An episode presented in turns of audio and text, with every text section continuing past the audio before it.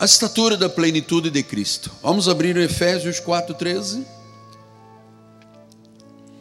Até que todos cheguemos à unidade da fé, já estudamos, o pleno conhecimento do Filho de Deus, já estudamos, a perfeita varonilidade, já estudamos, a medida da estatura da plenitude de Cristo. Esta é a palavra que vamos ouvir da parte do Espírito Santo. Então, abra o seu coração, fique aí em paz. Eu estou aqui com dois relógios, um digital, um normal. Então, aproveita esta hora. Este é o momento de Deus falar aos nossos corações. Pai amado e bendito, eu tenho um amor muito profundo pela Bíblia Sagrada. Eu creio nesta palavra. Não são letras escritas num livro, mas é a voz de Deus estabelecida para o homem nesta palavra bendita. Então, Senhor, fala-nos esta noite, revela-te esta noite, mostra-nos a tua vontade esta noite, em nome de Jesus. E o povo de Deus diga: Amém, amém, amém. Muito obrigado, meu bispo amado. Meus amados irmãos, família de Deus, povo eleito, sacerdotes do Senhor, diz a Bíblia, raça eleita, sacerdócio real, nação santa, povo de propriedade exclusiva de Deus. Povo de propriedade exclusiva de Deus. Meus filhinhos, eu começo esta noite agradecendo e louvando ao Senhor Jesus, dizendo publicamente para o mundo inteiro: Tu és o meu Deus, graças te dou para sempre, e para sempre eu te exaltarei, porque tu és bom, o teu amor, as tuas misericórdias, a tua compaixão dura para sempre, todos os dias da minha vida eu vou bendizer o teu nome, eu vou louvar o teu nome, porque tu és grande, Senhor, tu és digno de ser louvado. A tua grandeza não tem limites, nem os céus te podem conter. Receba o meu louvor, Senhor, e o louvor desta igreja, em nome de Jesus, Pai. Vamos lá, Efésios 4,13. Paulo agora, veja então, esta é a quinta mensagem que nós estamos estudando de um versículo. Então nós tratamos a Bíblia com muito respeito, amado. Nós cuidamos da nossa salvação com temor e com tremor. Foi Paulo que disse: cuidai da vossa salvação com temor e tremor. Então, Paulo falou na medida da plenitude de Cristo. E nós já vemos entendendo, já estamos entendendo na nossa igreja, que o apóstolo Paulo está reiteradas vezes falando sobre a perfeição da vida espiritual. Nós somos perfeitos em Cristo. Nós somos numa perfeita varonilidade. E ele disse em Colossenses 1, 28, o qual nós anunciamos, advertindo a todo homem, ensinando a todo homem toda a sabedoria, a fim de que apresentemos todo homem perfeito em Cristo. Ou seja, a salvação nos trouxe uma perfeição espiritual. Na carne, somos carne. A carne para nada aproveita. Nem o exercício físico tem valor, você sabia disso? Né? Nem o jejum significa alguma coisa para Deus, e qualquer exercício que eu faça não tem interligação com a vida espiritual. Mas espiritualmente estamos perfeitos em Cristo. Colossenses 4,12 diz: Saúda-vos, Epáfras, que é dentre vós um servo de Cristo, o qual se esforça sobremaneira, continuamente, por vós nas orações, para que vos conserveis perfeitos e plenamente convictos em toda a vontade de Deus. Então, o anúncio de Paulo esta noite chega ao século 21 e através de uma igreja evangélica na zona oeste do Rio de Janeiro e de uma voz profética, Deus está dizendo: somos perfeitos em Cristo, somos perfeitos e plenamente convictos. E em 2 Timóteo 3,17 ele diz: a fim de que todo homem de Deus seja perfeito e perfeitamente habilitado para toda a boa obra. Perfeitos em Deus. Você sabe que esta palavra, quando as pessoas eh, da lei, por exemplo, né, ouvem, ah, nós somos perfeitos em Cristo, a perfeição, né, que é o gesto de Libras, a perfeição. A primeira coisa que o povo da lei diz assim: eu sou um mais pregador, pecador, eu sou uma pessoa, sabe, um velho pecador. Então as pessoas têm muita dificuldade de acreditar no que Deus diz a respeito delas. Em Cristo, nós somos perfeitos. Não tem que banhar nas águas para a perfeição. Não tem que sacrificar para a perfeição. Não tem que pagar o preço para barganhar um pouco o coração de Deus. Ele já está dizendo: se você tem Jesus, você está perfeito em Cristo. Então, esta elevada doutrina tem uma profunda verdade para a igreja conhecer. O que é realmente a perfeição e a plenitude de Cristo?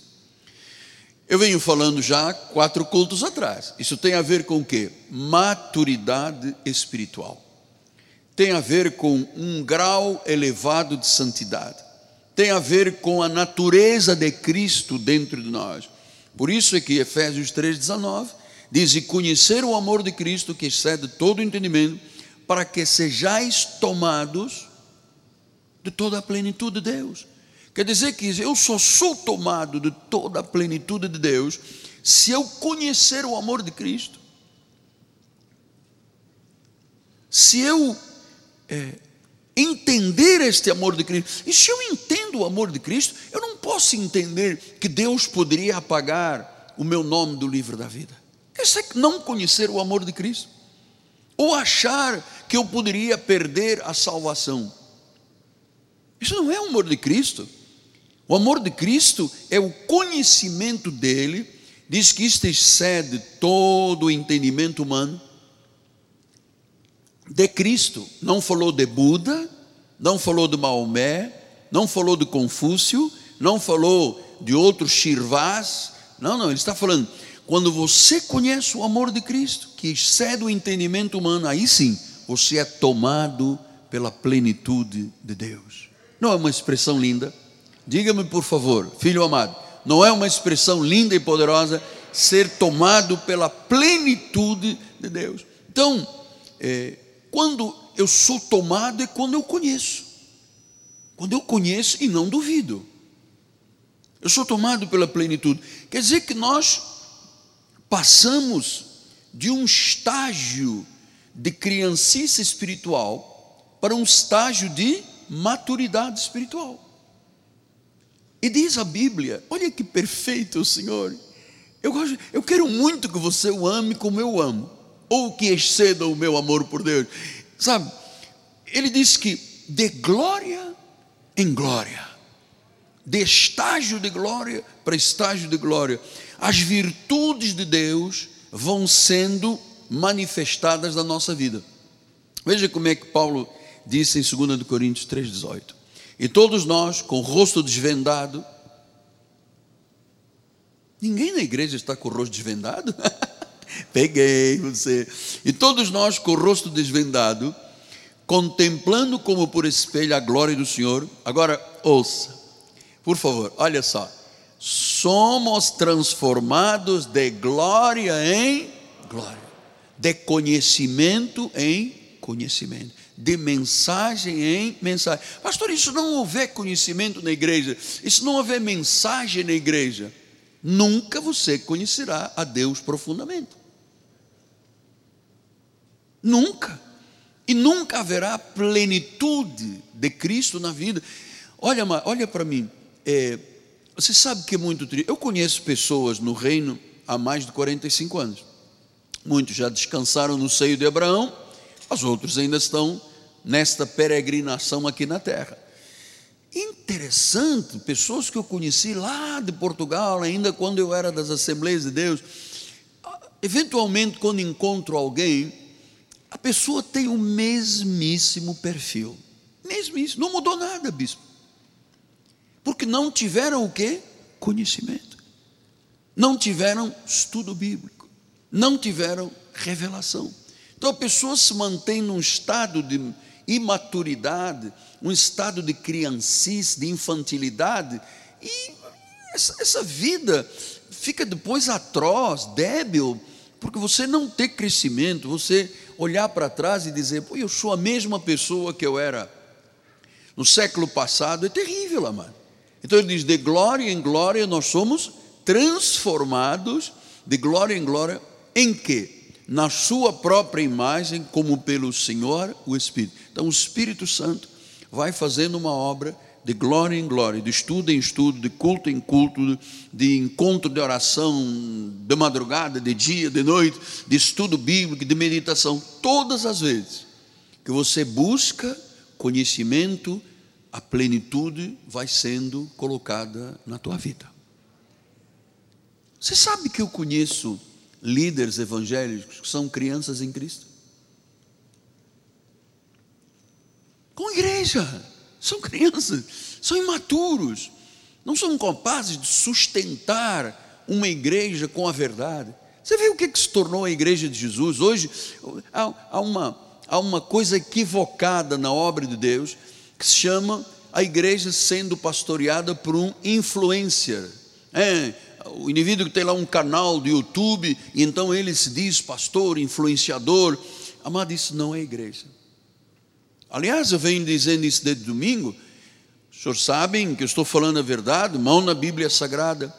Hoje, pouquíssimos ministérios, muito poucos, pregam a salvação, muito poucos. Pregam ah, o céu, o inferno, o amor de Deus. Esse sabor da pregação não existe na maioria das igrejas. Não se revela, não se ensina a sabedoria predestinada. Então os crentes andam aí de um lado para o outro, por todo o vento de doutrina, e isso é problemático, porque a pessoa nunca se torna madura ela nunca é independente espiritual, ela sempre precisa da mão de alguém na cabeça, sempre precisa de uma muleta para andar espiritualmente. Nós não precisamos, porque de glória em glória o Espírito vai revelando até que todos cheguemos à plenitude de Cristo. Então, meus amados, este é o significado da vida. A vida vem de Deus, a vida é de Deus, a vida está em Deus a nossa vida tem que se voltar para Deus. Portanto, nós sofremos todos uma grande transformação espiritual diária. Às vezes eu ligo para uma pessoa que me chama ou me pede que eu retorne, e eu estou falando com a pessoa, estou ouvindo a voz do pastor lá numa mensagem, a pessoa está crescendo. Ou com CD, ou nas mídias sociais. Olha, saiba, amada, que nós temos a maior mídia social evangélica do Brasil, não, não podemos comparar com outros, não conhecemos, pelo menos do Brasil, é desse ministério. Nós temos desde 2000, de 2000, portanto são 20 anos, 2000, 20 anos de todos os cultos, todos os estudos, todos os programas de rádio, todos os programas de televisão, tudo o que foi dito na igreja. Você pode ter acesso. Não é maravilhoso? Me diga, é maravilhoso ou não? É maravilhoso. É maravilhoso.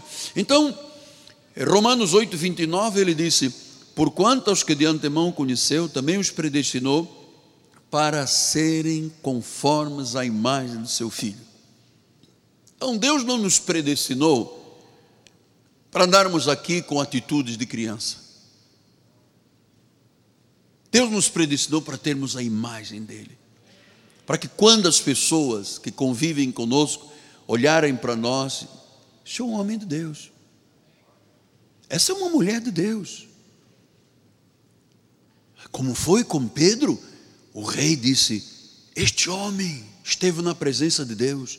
Então as pessoas sabem, entendem. É como um, um faro espiritual. A pessoa entende quem é de oração, quem busca Deus, quem está interessado no estudo da palavra, quem é compro... Isso tem um, um, aroma. Sabe como é que se chama o aroma de quem? De Cristo. Temos o bom perfume de Cristo.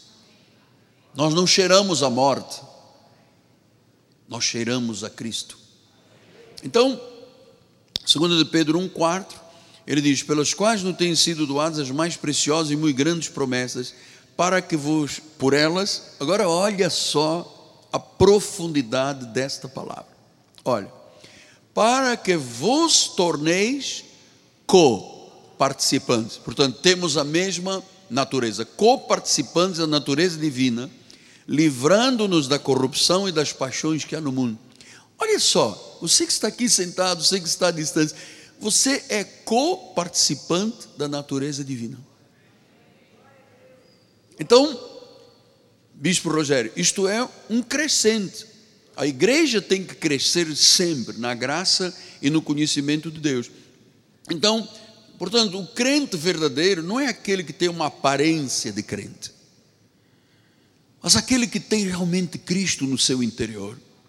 Você sabe, Deus não vê o exterior. Deus não olha para o meu exterior, se eu estou de unha pintada, se eu estou de terno azul, se pintei o cabelo, se estou com saia mais curta ou mais comprida, ah, porque eu não vou à praia, não ouço televisão. Amar, Deus não olha o nosso exterior. Tem gente que inclina assim a cabeça, parece santo, mas não é. Então, Deus olha o que? O coração. É lá dentro que Deus trabalha. É no nosso interior que Deus trabalha. Veja o que diz Provérbios 4, 18, ele diz: A vereda dos justos é como a luz da aurora. Ela vai brilhando mais, mais, mais. Todo dia tem que brilhar. Até que haverá um dia que é dia perfeito, ou que será dia perfeito. Essa é a plenitude de Cristo. Essa é a perfeita varonilidade. Essa é a imagem e a semelhança do Senhor. Claro que isto é um processo contínuo e gradual é de glória em glória. Para termos a imagem, o grego disse icon, o icon de Cristo. Ou seja, é muito bom quando as pessoas olham para você e dizem: Olha, você é um homem diferente. Eu ontem fui com meu filho rapidamente ao shopping e entrei numa loja e ele disse: O senhor é, é o pastor? Eu estou conhecendo a sua voz. Sabe, as pessoas identificam. Andei lá de três ou quatro lugares que eu entrei, todo mundo me conhecia como um homem de Deus.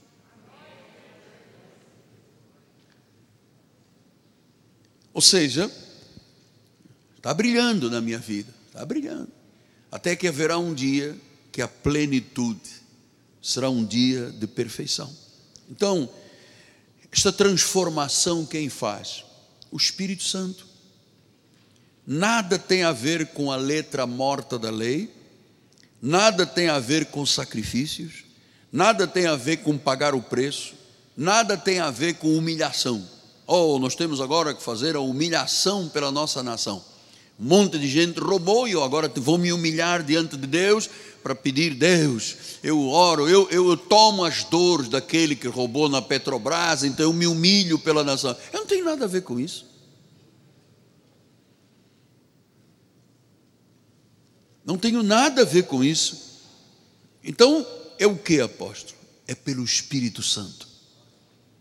Então, se você entender que é o próprio Senhor, que é o próprio Espírito, que opera esta transformação gloriosa, você vai entender o que eu lhe vou dizer agora.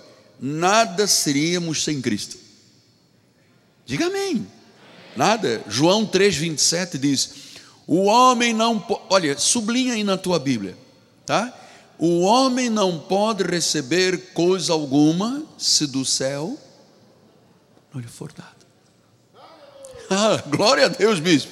Gostei desse aleluia, hein? O homem não pode receber coisa alguma se do céu, se a vontade de Deus, se o Pai Celestial, o Senhor, o Salvador, não nos der. Quer dizer que eu não posso esperar no mundo, eu tenho que esperar em Deus. Tudo que eu tenho, tudo que eu sou, tudo conquistou, conquistei, tudo que eu vou conquistar, toda a amplitude do meu ministério foi Deus do céu que me deu. Às vezes põe-me a pensar, né, quando eu vejo os filmezinhos, as fotos, como é que nós construímos este mundo? Em plena crise. Você se lembra, Jana? Em plena crise. Com um plano de um presidente enlouquecido, ensandecido, que bloqueou o dinheiro de todo mundo, disse que não ia bloquear, bloqueou. Virou esta nação numa peste perniciosa. No meio disso tudo, o Senhor me diz: não pare. Não ouse parar. Acredite, sou eu que estou operando. E amado, verdadeiramente, do céu foi trazido o que nunca imaginei que poderia ser trazido. Completamos em dois anos e nove meses. Você está imaginando? Não é uma catedral. Aqui tem um edifício grande, aqui tem estudos, tem administração, tem todas as áreas da igreja. Isso foi um complexo. É uma cidade refúgio. Como é que foi possível? Deus do céu deu. Eu só posso explicar isto. Então, João 15, 5, ele explicou. Olha só que lindo este versículo. Eu sou a videira vós, os crentes em Jesus, os evangélicos, os cristãos, são os ramos. Ele é a videira, nós somos os ramos. E ele diz: Quem permanece em mim e eu nele, vai dar o que? Muito fruto. Agora guarda esta frase para sempre. Se você puder escrever no seu, na sua agenda de trabalho, sem mim, disse Jesus, nada nada podeis fazer. Eu tenho consciência disso. Doutora, eu tenho consciência. Nada posso fazer. Eu sequer poderia estar aqui no púlpito. Porque eu sou ramo, você é ramo. Fomos enxertados aonde? Numa videira. Então nos alimentamos, a seiva vem de quê? Da videira. Quem é a videira? Jesus. Então, é, ninguém mais poderia fazer esta declaração na terra. Ninguém mais poderia dizer: Olá, sem mim nada podeis fazer. Ninguém. Buda não poderia ter dito, Maomé não poderia ter dito, Shirvaz não poderiam ter dito, Confúcio não poderia ter dito. O único que podia dizer é aquele que é santo, que é perfeito, aquele que é poderoso, aquele que é Deus, aquele que é Senhor, aquele que é Kyrios, só ele poderia dizer: sem mim nada podeis fazer. João 6,48 ele diz: Eu sou o pão da vida, o alimento da vida. Não é aquele pãozinho francês quente de manhã, na grelha com manteiga. Ele diz: Eu sou o pão da vida. Sou eu que te alimento, sou eu que nutro a tua vida, sou eu que te faço crescer, sou eu que sou o provedor sou eu que te curo, sou eu que te dou paz, sou eu que te dou energia para viver. Ele é o pão da vida. Ele é o pão da vida. Só Ele é pão da vida, porque só Ele é onipotente, só Ele é onipresente, só Ele é onisciente. E eu vou lhe dizer uma coisa: ou Cristo ou nada. Senhor que está me ouvindo, lá no Oriente Médio, ou Cristo ou nada. Porque ele diz: sem mim, nada eu posso. Ou Cristo e posso tudo naquele que me fortalece, ou nada. Olha quantos milhões de pessoas andam aí, amado. O mundo hoje tem 7 bilhões e meio. Um bilhão e meio já ouviram falar de Jesus. 6 bilhões nunca ouviram nada. Olha como nós temos necessidade de pregar o Evangelho. Porque tem um mundo aí de gente, Carlos, um mundo. Milhões, 7 mil milhões, sete bilhões nunca ouviram falar, na, aliás, seis bilhões nunca ouviram falar nada de Cristo. Então nós sabemos que este é o significado verdadeiramente da vida. Que as nossas cabeças diariamente se curvem em honra solene diante do trono celestial. Ele tem o poder, ele tem o domínio, ele tem a força, Ele é único, Ele é incomparável. Diga, Ele é incomparável. Sabe onde Ele está nesta hora? Assentado no trono, o trono do Cordeiro. E como Ele está operando? Pelo Espírito Santo na igreja. Onde está o Espírito, está o Senhor. Onde está o Espírito, a liberdade. Então, eu me curvo. Nós somos verdadeiros ramos da videira verdadeira. Sabemos que sem Ele nada podemos fazer, nada é nada, amado. Diga nada. João 15, 4, ele disse: Permanecei em mim, eu permanecerei em vós. Como não pode o ramo produzir fruto de si mesmo? Olha só, eu por mim não sou capaz de produzir nada, nada. Você não é capaz de produzir nada. Então ele disse: Como o ramo não pode produzir fruto de si mesmo, se não permanecer na videira, assim nem vós o podeis dar, se não permanecerdes em mim. Isso é maravilhoso. Quer dizer que eu sozinho, ah, porque eu me garanto no meu taco, apóstolo. Eu não preciso de igreja, eu tenho, eu também tenho lá um livro de autoajuda. Amado, não permanecendo na videira, nada acontece. Então, esta união é essencial para haver uma transformação. Só sendo um espírito com Ele há transformação. Só com Ele nós rendemos frutos.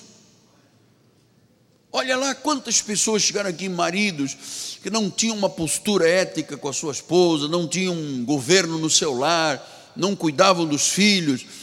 Quando chegaram aqui, muitas esposas já no nosso ministério, somos 15 mil membros, que não amavam mais os maridos, estavam esperando a morte do marido para um dia ser feliz, e que de repente a glória de Deus, a transformação de Deus, os tornou em grandes homens de Deus e grandes mulheres de Deus. São felizes hoje. Com Ele há resultados práticos. Com Ele nos rendemos a frutos, frutos abundantes, frutos inigualáveis. Nós podemos fazer algo que renda frutos, que glorifique a Deus. Por isso, Paulo, eu gosto muito deste versículo, é parte da minha vida. Em Filipenses 4,13 ele disse: Tudo posso naquele que me fortalece. Tudo posso naquele. Então nunca queira viver um voo solo. Ah, eu também sou capaz. Não, ele disse: não, se não permanecer, você não pode dar fruto. De si mesmo, no way. Então, olha, se eu lhe digo isto com a fé que eu estou aqui emanando, olha, grandes possibilidades se abrem esta noite para todos nós. João 14, Deus, ele disse isso: Em verdade, em verdade vos digo que aquele que crê em mim fará também as obras que eu faço e outras maiores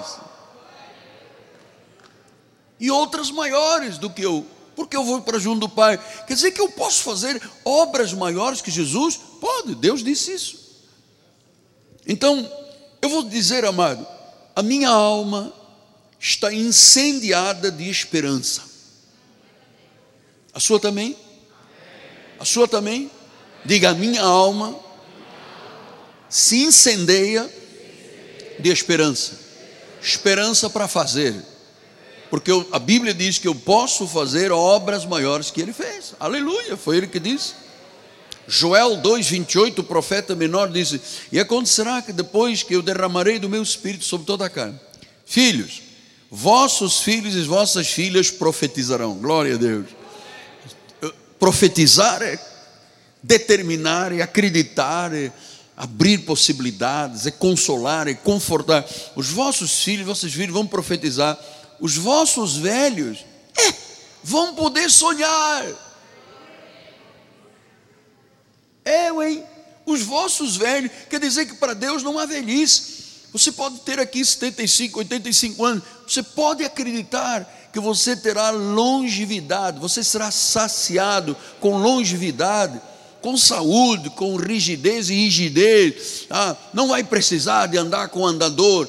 Quem é a tua força em Jesus Cristo? Então o Senhor ordenou que nós rendêssemos frutos.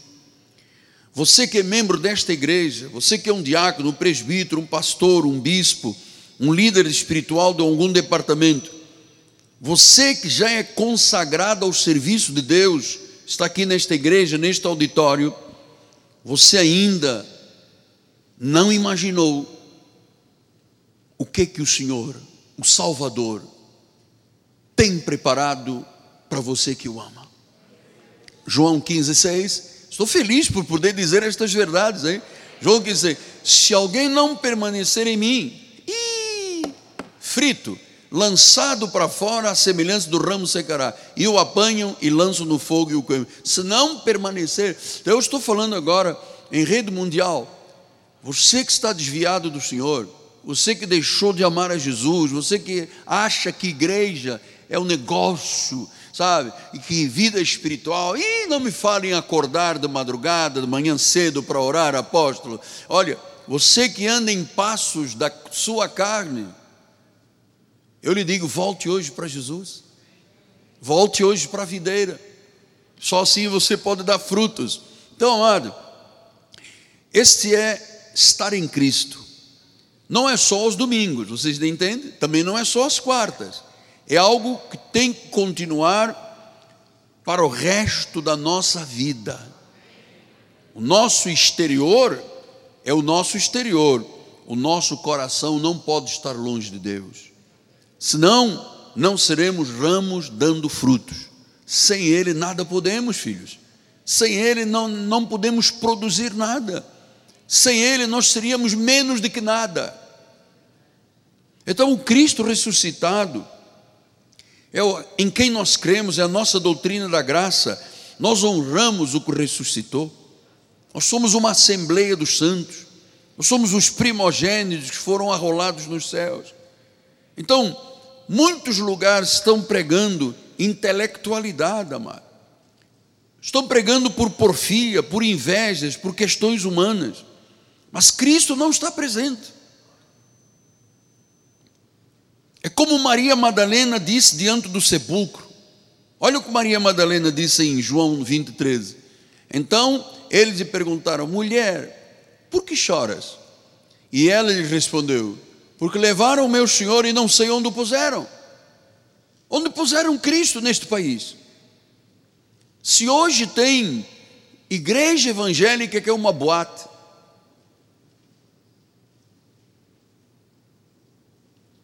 Hoje se aceita na maioria das igrejas casamento do mesmo sexo.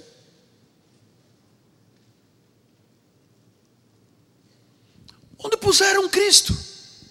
Me digas, onde puseram Cristo? Maria Madalena não sabia onde que o puseram. Olha muita gente que o pôs e o põe numa imagenzinha, acha que ali está Deus. Se curva, ajoelha, tem uma imagem, não, aqui é o meu Deus. Tá? Onde puseram Cristo? Amado, eu espero com honestidade e sinceridade, que você tenha posto Cristo na, no trono do seu coração. Porque Maria Madalena disse: Eu não sei onde eu puseram. E é verdade, a maioria das igrejas não prega mais nada. Não prega revelação. Não prega a sabedoria divina. Prega o quê? É, são influências, é coach, é isto, é aquilo. Olha no que a igreja se tornou. Igreja tem cinco ministérios: apóstolos, profetas, evangelistas, pastores e mestres. Jesus não treinou um influencer, um coach. A igreja agora terá um coach. Claro que você que é um coach e trabalha nesta área, glória a Deus, mas a igreja não pode ser dominada por um coach. Um influencer, não, meu pastor é um influencer. Teu pastor tem que estar diante de ti, cheirando a ovelha. Você tem que estar shoulder to shoulder, ombro a ombro com o seu pastor, olhando para o autor e consumador da fé. Então, amados, é, Maria Madalena perguntou: Eu não sei onde o puseram. Eu vou lhe dizer: onde puseram Cristo na maioria das igrejas? Onde o puseram? Então, cristianismo sem Cristo é fogo estranho.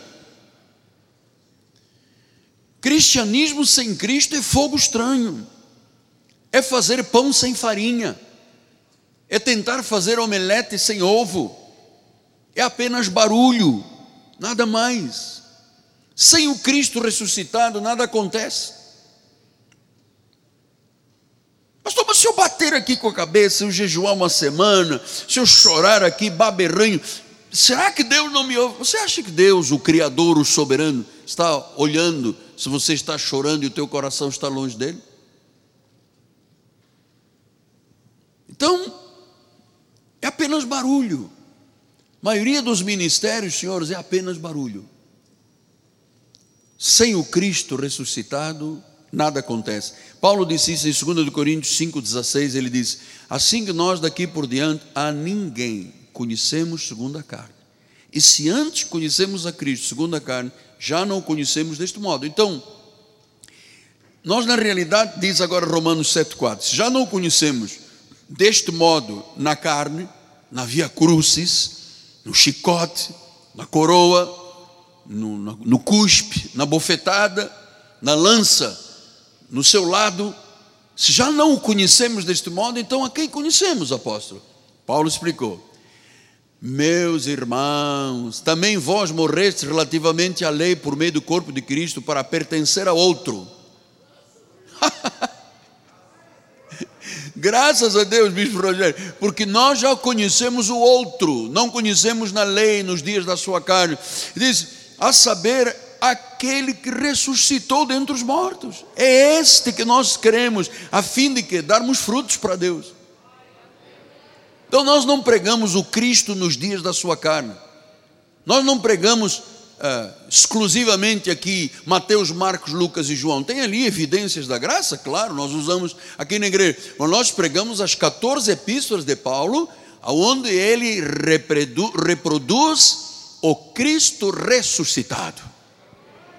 Ele disse aos Gálatas: Olha, gente, se vier um anjo, ou um de nós, que prega um Cristo, que prega uma mensagem, além desta da graça, da graça seja o quê?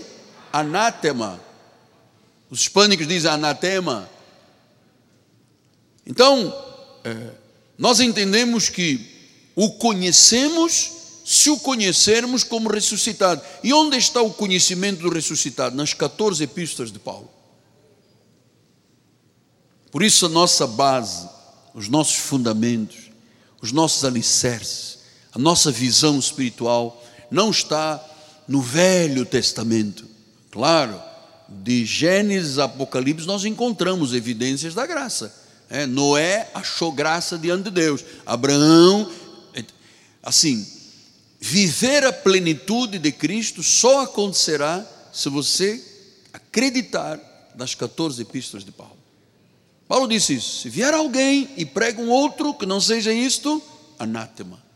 Então, ele é o cabeça da igreja, ele é o Senhor de tudo. Fora dele, amado, há ilusão, há engano, há anarquia, há infidelidade a Deus, há pecado, há males inimagináveis e males imagináveis. Sem Cristo não há temor de Deus, amado. Então nós cremos na doutrina da graça, como a verdadeira doutrina, a sã doutrina, a voz de Deus. Cremos que Jesus é Deus, cremos que Ele é o cabeça da igreja, cremos que é o Senhor absoluto, infalível. Cremos que sem Ele nada podemos fazer, sem Ele é fracasso completo, ou Cristo ou nada. Então eu vou terminar dizendo: apegue-se a Cristo, agarre-se a Jesus Cristo, com todas as suas forças, com todas as suas forças, porque nada nos poderá separar do amor de Deus. Renda-se a Ele totalmente, renda-se porque Ele é soberano, Ele é o único, Ele é o absoluto, Ele é o redentor, Ele é Kyrios, Ele é o Senhor.